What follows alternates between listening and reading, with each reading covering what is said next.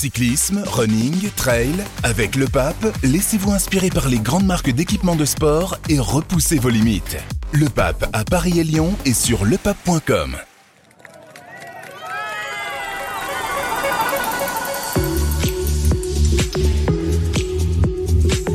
Le Tour de France ne s'arrête jamais et ça tombe bien, on a plein de choses à se raconter.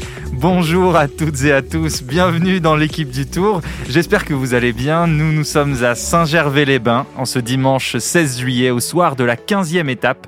Et c'est Wout Poels, le vétéran néerlandais, qui s'est imposé là-haut au Bétais en s'extirpant d'une échappée où figuraient plusieurs Français, dont Thibaut Pinot. Derrière, dans le duel acharné pour le maillot jaune, Pogacar et Vingegaard sont inséparables. Ils ont même franchi la ligne côte à côte. Comment pourront-ils se départager?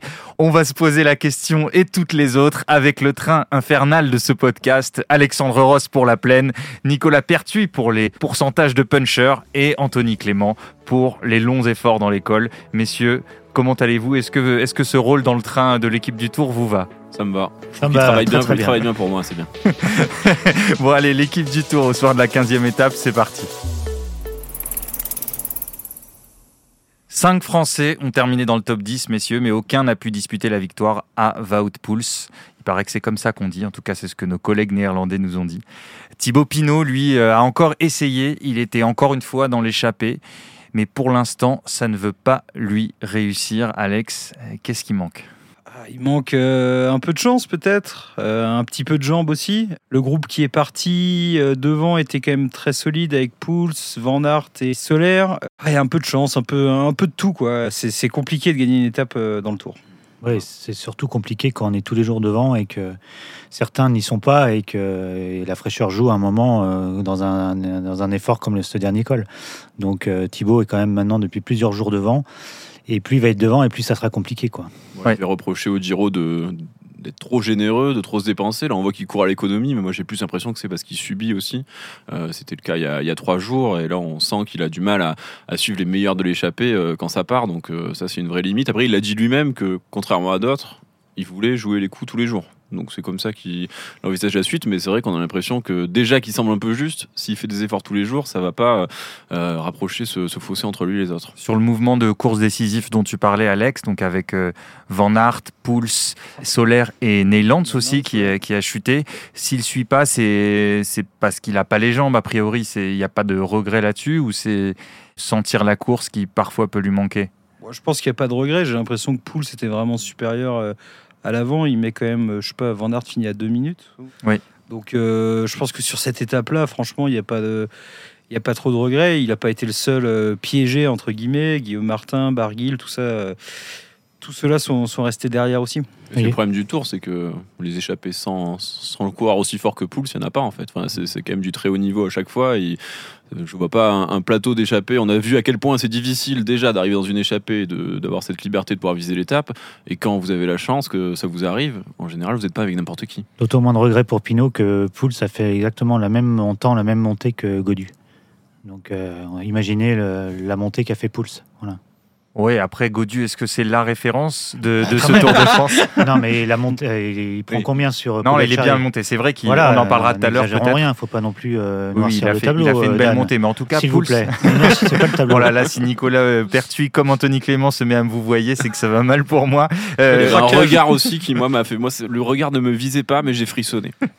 Euh, les gars, est-ce que vous le sentez Enfin, vous pouvez confirmer ça euh, sur le bord des routes, euh, ici, à chaque étape. euh, tout le monde attend le- la victoire de Pinot. Tout le monde attend de frissonner pour Pinot sur son dernier tour. Bah évidemment, les jours, euh, les jours avancent et euh, les opportunités maintenant euh, sont sont de plus en plus limitées. Donc euh, je pense que tout le monde voudrait vivre une dernière victoire d'étape de, de Thibaut Pinot dans, dans le Tour, mais franchement, ça s'annonce quand même compliqué. Bah, c'est d'autant plus attendu qu'il n'y a pas de Français pour faire diversion. Enfin, s'il y avait euh, des victoires d'étape euh, tous les quatre jours, Julien Lafilippe au niveau euh, qu'on a connu en 2019, euh, ça pourrait être plus, euh, ça, pourrait relâcher de la pression sur Thibaut Pinot et, euh, enlever un peu d'attente autour de lui. Mais euh, quand on voit même que Godu maintenant euh, a aussi dû abandonner ses ambitions au général, que Madouas, qui a le maillot bleu-blanc-rouge, est aussi largué, bah, tout repose encore plus qu'au départ sur Thibaut Pinot. Il y avait d'autres Français aussi dans cette euh, échappée. Euh, je le disais, ils sont 5 dans le top 10. Mathieu Burgodeau 3e, donc Thibaut Pinot 6e, Guillaume Martin 7e qui remonte au, au général et qui sort Félix Gall du top 10. Euh, Simon Guglielmi. Terrible pour AG2R, on peut s'arrêter pour parler de ça. C'est quand même un gros enjeu du tour, la place de, de Gall. Euh, La place de Gall est un enjeu. Il n'était pas très bien d'ailleurs aujourd'hui, mais hier euh, il suivait, il suivait les meilleurs. Donc euh, les formes parfois euh, sont assez euh, sinusoïdales. Alors à l'échelle des leaders, mais elles sont assez sinusoïdales dans ce tour d'un jour à l'autre. Bah, je crois que la fatigue est vraiment forte pour tout le monde. Je crois qu'il y a une chose qu'on ne peut pas euh, chiffrer, c'est le cerveau, le mental. Et je crois que plus les, plus les courses iront vite et plus les coureurs seront. Les coureurs qui sont armés au niveau du, du mental, il y en a qui le sont moins que d'autres, c'est aussi génétique. Et ben, l'a- on- c'est peut-être ça aussi. euh, on parle de Godu qui a été qui a été en difficulté, qui finalement finit, fait une fin d'étape qui est plutôt intéressante. On peut se demander pourquoi il y a des moments, et c'est de la perception d'effort. En fait, c'est parce que le niveau est là. Il a fait être lâché sur un tempo plutôt euh, un bon tempo, tempo montagne. Mais euh, il fait une fin d'étape qui est pratiquement au niveau des meilleurs, alors qu'il a fait être lâché. Je veux dire, il y a un moment, il y a des perceptions d'effort Ouais, qui sont ouais. compliquées, et c'est le cerveau qui, qui- qui joue. Compliqué à expliquer. Alors, euh, on a vu les deux Arkea, Guglielmi, Barguil, pareil, 9e et 10e. Donc, sur les Français qu'on a cités, la Burgodeau, euh, Thibaut Ah, Pinot, on en a parlé. Guillaume Martin, euh, Guglielmi, Barguil, celui dont vous voulez parler, c'est a priori Burgodeau, troisième aujourd'hui. Après sa deuxième place à Belleville-en-Beaujolais, il était aussi top 10 au Puy-de-Dôme. Bon, il a, il a des bonnes jambes, il faut plutôt un bon tour. C'est de lui qu'on veut parler aujourd'hui si on parle des Français de l'échappée. Oui, on le voit peu parce qu'à chaque fois, forcément, euh, le regard est rivé sur euh, le vainqueur d'étape ou sur le, le groupe maillot jaune, logiquement, mais euh, on s'aperçoit qu'il fait quand même un sacré tour avec de vraies performances physiques. Enfin, si il arrive à faire troisième aujourd'hui, deuxième l'autre jour, c'est qu'il est vraiment dans le match, il arrive à prendre les échappées. C'est jamais anodin sur ce Tour de France où on voit que c'est des vraies batailles, il n'y a pas d'échappée gratuite. Et après, il arrive à exister dans ces échappées-là, ce qui n'est pas encore moins donné à tout le monde. Mais c'est quoi ce coureur Enfin, c'est quel genre de coureur, je veux dire, euh, Nico? Parce que il, a l'air assez épais. En même temps, il va bien en montagne. euh, il est assez rapide au sprint. On le découvre aussi euh, au Ouais. fur et à mesure parce que c'est un coureur qui a éclos assez tard et qui, et qui semble progresser au fil des années. Oui, oui, on sent que de toute façon, depuis trois ans maintenant, il, il est là. Maintenant, il est quand même loin de la victoire d'étape aujourd'hui, quoi. Voilà. Hein, il y a quand même un, un fossé entre la montée de Pouls et, et la sienne. Alors certes, il n'était pas avec Pouls au pied de la montée, mais on sent quand même qu'il y a un écart. Après, au niveau français, oui, il est, il est dans le match euh, sur les courses françaises. Il a gagné euh, une, étape à Paris-Nice euh, de mémoire. Voilà, c'est un coureur qui joue, mais pas à très très haut niveau encore. Les impressions visuelles étaient impressionnantes. J'étais juste après la ligne. Et bon, on voit Van Aert qui, qui finit. Bon, il n'a pas fait le match jusqu'au bout, donc il a dû venir tranquillement, mais qui n'était pas marqué. Bon, quand on voit Burgodo qui, qui franchit la ligne, il était il cherchait son souffle et il était vraiment dans un état de fatigue très avancé. Un petit mot sur Van Aert euh, avant de passer au duel Pogacar-Vingegaard et aussi au duel UAE Jumbo parce qu'il y a des choses à dire. Van Aert encore raté, ça fait lui 6 top 10 sur ce Tour de France 2023. Encore raté. Pourtant, Jumbo lui avait laissé euh, la, carte, euh, n'avait pas roulé sur l'échappée. euh, il avait son opportunité, mais ça veut pas sur ce tour.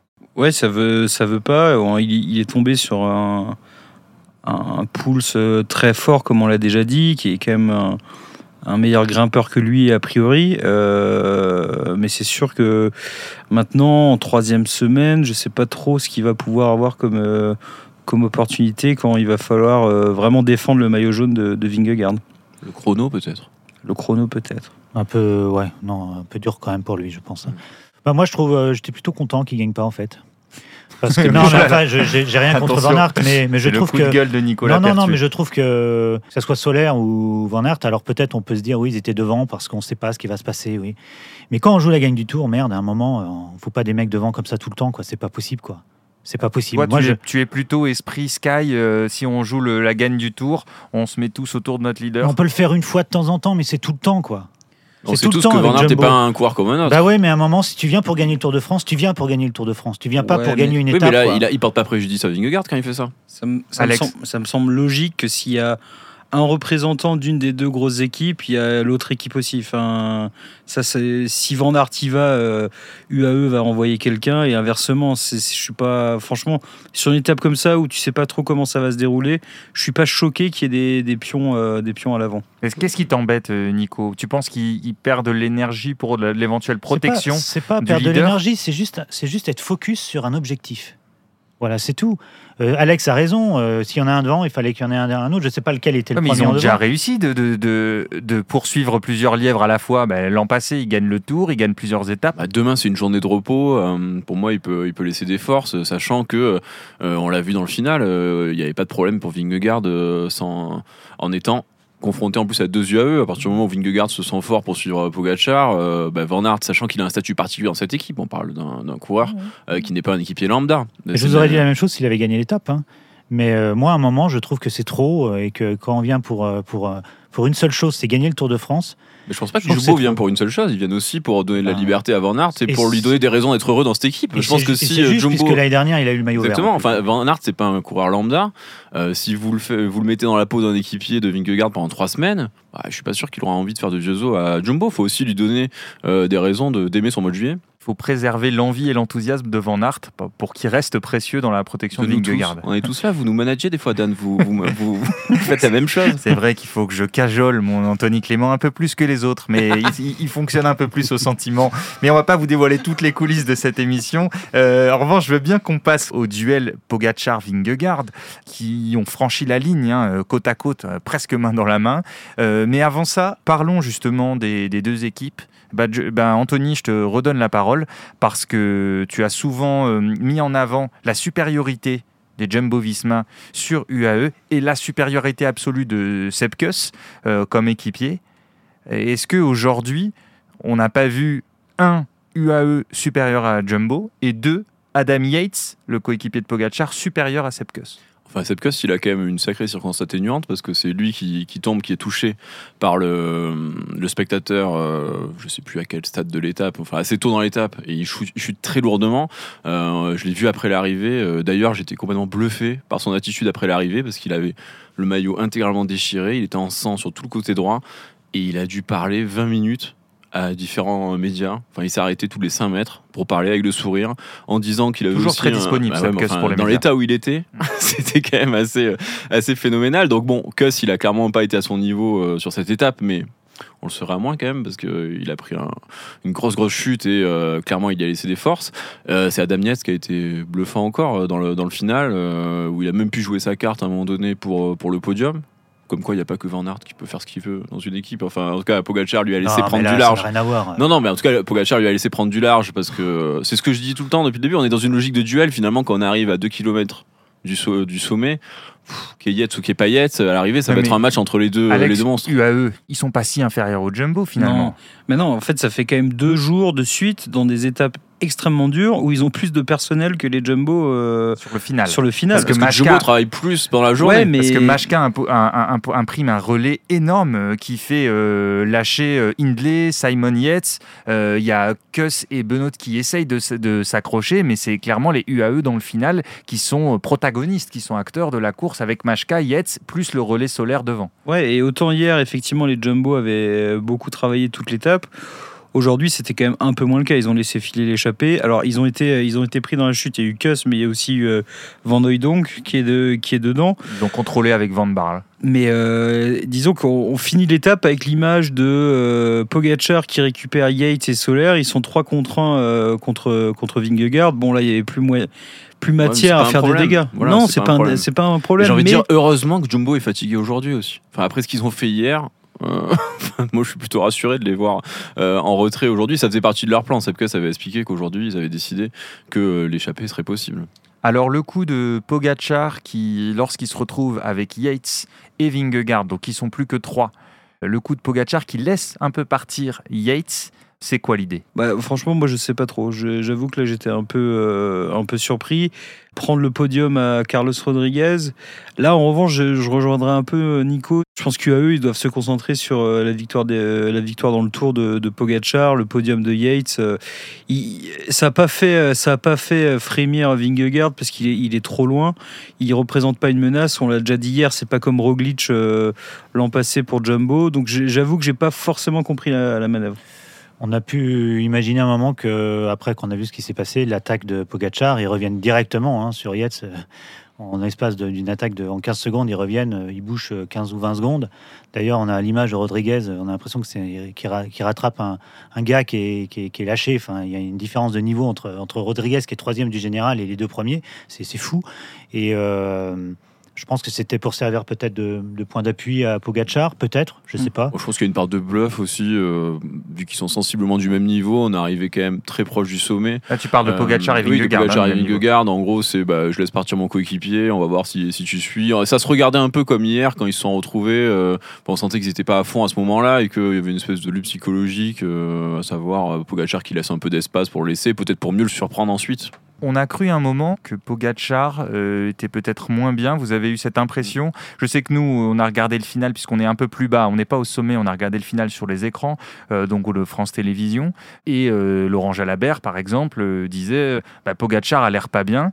Est-ce que vous avez eu cette impression? Il a bluffé, Poggy C'était quoi? Nico Oui, le, bah, vu qu'il attaque. après coup, après coup, oui, il a bluffé. Mais euh, Vingegaard, euh, c'est vrai que moi, moi j'ai eu l'impression de voir un combat de boxe avec deux boxeurs qui se mettaient pas de coups. quoi. Mm. J'attendais, j'attendais, j'attendais. Ah, C'était long. Pogacar a tenté quand même un petit peu. Oui, non, non, mais avant qu'il tente, ça a duré très longtemps. La montée, j'avais l'impression qu'il y en a un qui allait, en mettre un, un mettre un, mais ça a duré très longtemps. Et, moment, ça m'a mis en stress même. J'étais même stressé, quoi. C'est rare, mais là, on aurait dit qu'il voulait pousser Vingegaard à attaquer en fait. C'est ça. Il laissait, il laissait de l'espace, euh, mais j'ai l'impression que c'était un peu gros, quoi. Enfin, moi, je sais pas, je trouvais que c'était ostensible qui disait bon, je te laisse de l'espace, vas-y quoi. Enfin, parce que sinon, il y avait pas grand chose qui laissait penser dans son allure euh, qu'il était pas bien, mais à part le fait qu'il laisse un peu cette, euh, cet espace entre lui et Vingegaard, comme pour lui dire bah, vas-y attaque, sachant qu'après euh, il a fini par attaquer lui-même. Mais pourquoi il voudrait laisser Vingegaard attaquer? Bah parce que je pense qu'ils sont comme nous, ils s'aperçoivent bien que leur niveau il est sensiblement comparable et que bah, il trouve des petits trucs pour essayer de le perturber et de, et de le surprendre. Le, en laissant un peu d'espace, en lui faisant croire qu'il était moins bien, bah, il se dit qu'il y a un effet de surprise supérieur quand il se met à attaquer. Alex, euh, cette attitude très défensive de Vingegaard, parce qu'on a attendu un moment, bah, comme disait Nicolas, on était dans une espèce d'attente. Euh, est-ce que Vingegaard va en mettre une? Elle, t'inspire quoi, cette attitude de Vingegaard? En fait, les 10 secondes d'avance lui suffisent? Elle m'inspire la même chose que, que ce que j'ai dit hier, c'est que je ne comprends pas pourquoi il n'attaque pas. Il a quand même une situation où il se retrouve seul avec Pogachar. On peut penser que Pogachar est à ce moment-là, en tout cas, pas au mieux, il n'attaque pas. donc, euh, en fait, soit il n'en est, pas capable, soit il a extrêmement confiance en sa troisième semaine, soit il a extrêmement peur de, de, de, de se, faire contrer. Ouais, peut-être aussi. Mais en tout cas, euh, je trouve que, ok, il a le maillot jaune, mais 10 secondes, ça suffit quand même pas face à un adversaire euh, de ce calibre pour la jouer défensive jusqu'au jusqu'au bout. Quoi. Moi, j'ai l'impression quand même qu'il n'est pas tombé dans le piège aujourd'hui. Mais j'étais comme Alex. Hein. Mais pourquoi ce serait un piège d'attaquer Parce que Pogachar est joueur et qu'il veut jouer avec lui. Par contre, ce que j'ai vu, c'est que c'était pareil, c'est progressif, c'est qu'à chaque attaque de Pogachar, il perd pas, il perd moins en moins de, distance avec la route Pogachar. Il est plus, plus, plus de, plus en plus collé aux attaques de Pogachar. J'ai ah, l'impression, j'ai l'impression qu'il est quand même un peu mieux physiquement à chaque, à chaque attaque. Et ça, psychologiquement, ça se retourne un peu contre, ah. contre Pogacar. Quoi. Après, c'était moins dur aujourd'hui qu'hier. Et euh, il y avait aussi la, pente était moins longue, elle était moins moins ardue. Et d'ailleurs, Woodpool l'a dit euh, ensuite. Il a il a attaqué dans le mur précédent euh, l'ascension finale. D'ailleurs, c'était le grand retour du mur de 8 sur ce Tour de France 2023. bon, alors ça, c'est pour ceux, pour les vrais fidèles du podcast qui sont là depuis la première heure et qui ont suivi la première semaine, notamment avec les références au mur de 8. Et mais... justement, il, voulait, il a voulu attaquer dans la, la pente la plus raide parce qu'il savait qu'ensuite, c'était moins dur et que ça aurait pu être favorable à, à Wout van Aert qui aurait pu le suivre facilement, alors que lui, c'est un pur grimpeur. Oui, mais donc sur. Euh, bah, je pense que sur l'ascension finale, c'était plus difficile de faire des différences et de faire mal que, par exemple, euh, hier à Jouplane. D'accord, mais on a l'impression qu'il y a chaque, chaque jour, il y a, il y a, une, il y a une excuse. Bah, la preuve, c'est qu'il n'y a pas eu d'écart énorme aujourd'hui. Hein. Oui, Oui, ils sont- en sont fait, il y, a des- ensemble. il y a des excuses parce qu'on tourne, on tourne autour du pot. Le Parce qu'on- duel, il devient, il devient tactique, trop tactique Mais non, pas trop tactique, c'est super. Mais c'est juste qu'on ne sait pas. Donc euh, forcément, on essaye de- d'essayer de, trouver des explications, mais, mais on n'en sait rien. D'ailleurs, est-ce qu'on a euh, déjà vu un duel aussi serré? Parce qu'on a vu fleurir les comparaisons euh, avec certaines époques, toutes les époques d'ailleurs. Est-ce qu'on a déjà vu deux coureurs batailler comme ça pour le maillot jaune et être à la seconde près chaque jour? Pour moi, vraiment avec le même profil et où on se dit que même en montagne ou au chrono, ça peut être euh, comparable, euh, je trouve ça difficile. Qu'il y ait vraiment une gémilité comme ça. euh, récemment, il y a eu Contador et Schleck, mais c'était quand même pas du tout les mêmes profils de, de coureurs. Il y en avait un qui était plus grimpeur que l'autre, donc c'était pas, pour moi, c'est pas comparable. Euh, Non, moi je après, crois quand pas. on parle d'un écart de 8 secondes, on parle forcément de Fignon les mondes, mais. euh, C'est différent. Mais voilà, donc c'est différent aussi. Donc sur les, les mêmes profils comme ça, et c'est justement ce qui rend euh, la chose difficile pour eux, c'est comment faire des différences quand on se ressemble à ce point et quand on a à ce point le même niveau. Et à ce jour, est-ce qu'il y en a un des deux pour vous qui est dans une dynamique un peu plus positive que l'autre ou qui a un ascendant? Quand on voit les arrivées, on a toujours l'impression que chez UAE, on est super content aux arrivées. Comme s'ils avaient gagné. Je sais pas si vous avez eu cette, euh, cette, euh, cette réflexion-là. Moi, ça me, ça me marque. Mais c'est pas. C'est important parce que on le sait, euh, avoir une attitude positive, c'est aussi euh, le jeu. euh, c'est important euh, sur trois semaines. D'ailleurs, Pogachar est beaucoup plus dans l'extravagance en course et après la course. hein. on le voit faire euh, beaucoup plus agir devant les caméras, faire des gestes, des signes, etc. Alors que Vingegaard, c'est c'est très prudent, c'est très neutre euh, aussi en dehors du, du vélo. Ah, mais neutre- clairement, oui. neutre, si- non, si c'est méchant, dit mais plutôt ce sont les mêmes. Non, il y a une personnalité, il y a des personnalités qui sont très différentes. Donc Mais euh, ça, il- forcément, ça Il y a aussi un contexte. Je pense qu'il ne faut pas oublier que Pogachar est arrivé sur ce tour euh, avec pas mal d'in- d'incertitudes autour de, de son poignet gauche. Euh, au bout de deux semaines de, de tour, il est à 10 secondes de Vingegaard. Forcément, euh, ils, sont, ils sont satisfaits. Bah, surtout avec ce qu'il a pris à la première étape. Enfin, Mm. Je pense que euh, Pogacar, il signe, euh, après Marie Blanc, euh, il signe des deux mains pour être dans cette situation euh, aujourd'hui. Après, il y a quand même le chrono qui arrive. Enfin, si, s'il y a bien quelque chose qui peut faire un écart euh, plus que quand ils sont face à face sur la route, c'est le chrono. Ah bah justement, parce que là, euh, sur à peu près tous les terrains, euh, depuis le début du Tour de France, finalement, on a vu qu'ils se tenaient à peu près, qu'ils étaient à peu près du même niveau. Est-ce que le, contre-la-montre, donc mardi, après l'étape de repos de demain, est-ce que c'est pas la dernière inconnue sur leur différence de niveau? Est-ce que c'est pas le dernier espace inconnu où on peut se dire ah bah là on n'a pas encore tout à fait les réponses? Où tout le monde sèche parce qu'on est, on est tous en train de se demander qu'est-ce qui va faire la différence? Parce que on a dit Pogachar était censé avoir un profil plus puncher, euh, Vingegaard euh, euh, devait prendre l'ascendant sur les étapes de haute montagne et finalement ça s'est nivelé. On est tous euh, en attente face à deux coureurs qui semblent être complètement du même niveau. Qu'est-ce qui peut les Bah, en départager? plus, c'est un chrono vallonné, c'est un chrono assez court. Donc tout est fait aussi pour que les différences soient pas énormes. Mais je pense quand même qu'elles seront plus marquées que sur une étape de montagne. Nico, ton œil euh, technique, qu'est-ce qu'il en dit de ce chrono et du profil des deux coureurs sur un chrono comme ça? Bah, avantage quand même pour moi c'est à Pogachar, mais, mais j'éviterai tout Paris. Euh, non, je sais pas. Franchement, la fraîcheur va commencer à jouer aussi. Euh, je suis un peu. j'ai très envie demain d'être une petite souris et de savoir comment ils vont gérer leur journée de repos avant un chrono. Parce qu'on sait déjà, les journées de repos, c'est souvent compliqué à gérer, mais avec un plus un chrono le lendemain, il va pas falloir se tromper. Eh bien justement, d'ailleurs, demain, euh, chers auditeurs, chères auditrices, on fait comme euh, sur la première journée de repos.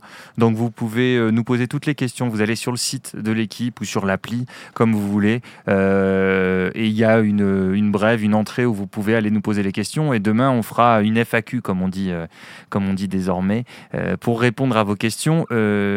Messieurs, est-ce que vous voulez ajouter quelque chose sur l'étape du, jour? Ou est-ce qu'on est bon? C'est bon pour vous? Moi, j'aimerais juste dire un petit mot sur euh, Chris Neylands, tombé dans la descente du col des Aravis, on en a parlé, mais qui est à l'attaque quasiment tous les jours. Je trouve impressionnant ce coureur. Il, donne envie, ça, fait partie des coureurs qui donnent envie de regarder les étapes en intégralité. Euh, voilà, pour la journée de repos de demain, je vous en ai parlé. N'oubliez pas de venir nous poser des questions sur tous les sujets. Euh, que vous voulez qu'on évoque. Euh, voilà, j'ai plus qu'à vous remercier, à vous dire à demain. Je remercie Alexandre Ross, Nicolas Pertuis et Anthony Clément, le fameux train infernal de l'équipe du Tour. Et merci à Mathieu Roclago pour la réalisation. Chers auditeurs, chères auditrices, portez-vous bien. À demain. Ciao.